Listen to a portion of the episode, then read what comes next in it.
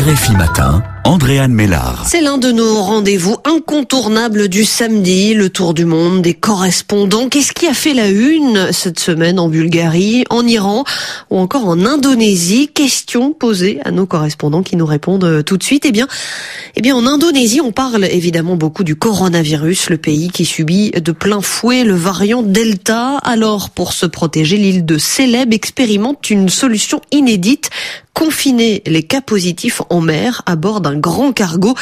L'idée ne fait pas vraiment l'unanimité, Gabriel Maréchaux.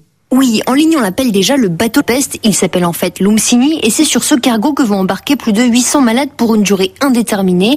L'idée de la mairie de Makassar est de s'assurer ainsi de l'isolement des cas positifs alors que l'Indonésie n'a jamais pris de mesures de confinement général et que les restrictions en vigueur sont assez mal respectées. Mais certains épidémiologistes s'inquiètent déjà des risques d'une telle embarcation, notamment à cause de la climatisation centralisée peu propice au rétablissement des malades. Enfin, ce gros bateau risque de n'être qu'une goutte d'eau dans le rythme effréné de la propagation du virus. Selon les chiffres officiels, il y a aujourd'hui trois fois plus de cas actifs à Makassar que de passagers qui monteront à bord de l'Umsini.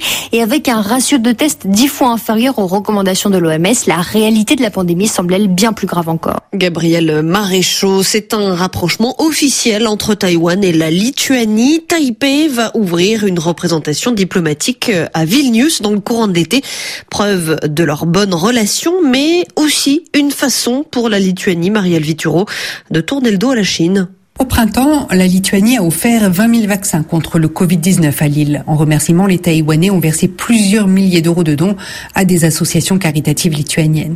Depuis quelque temps, la Lituanie tourne le dos à la Chine. Le pays balte s'est retiré du groupe 17 plus 1, le format de coopération entre la Chine et les pays d'Europe centrale et orientale. Vilnius a renoncé à équiper son aéroport avec des technologies chinoises et le vote d'une résolution pour la protection des Ouïghours a valu à une députée lituanienne d'être visée par les sanctions de Pékin. Dernier a menacé Vilnius de représailles, mais les analystes ne sont pas inquiets. Vilnius ira même plus loin. Une mission économique lituanienne sera inaugurée cet automne à Taipei. Marielle Vituro, la Bulgarie, à présent, selon la CEDH, le gouvernement bulgare a porté atteinte aux droits de l'homme. Damien Vodenitcharov en cause la déportation illégale de dissidents turcs.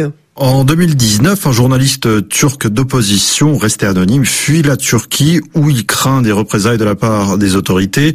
Il tente de traverser la Bulgarie avec des réfugiés syriens, mais le groupe est arrêté à la frontière roumaine. Le journaliste est alors très vite euh, renvoyé en Turquie. Sa demande d'asile politique est ignorée et une fois en Turquie, il est condamné à 7 ans et demi de prison. D'après la Cour, c'est une violation non seulement des droits de l'homme, mais aussi des lois bulgares.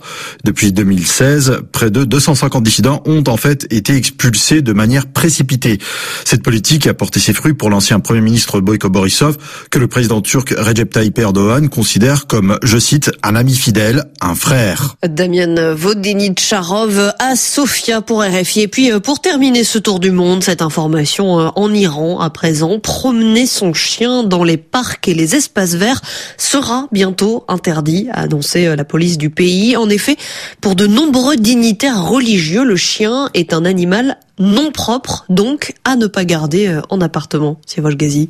La décision de la police est intervenue après la plainte de parents contre des propriétaires de chiens qui les avaient emmenés dans des parcs ou sur les lieux de jeux pour enfants, mais aussi après une série d'incidents. Du coup, la police a annoncé qu'elle agira contre ses propriétaires et pourrait même saisir les animaux. Une vidéo montrant un policier qui avait sorti son arme lors d'une intervention contre une propriétaire de chiens a même fait le tour des réseaux sociaux.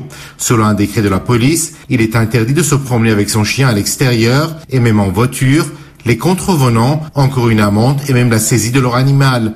Malgré ces mesures, le nombre de chiens domestiques est en forte augmentation, en particulier à Téhéran, mais aussi dans les villes de province, et la police pourrait difficilement les interdire.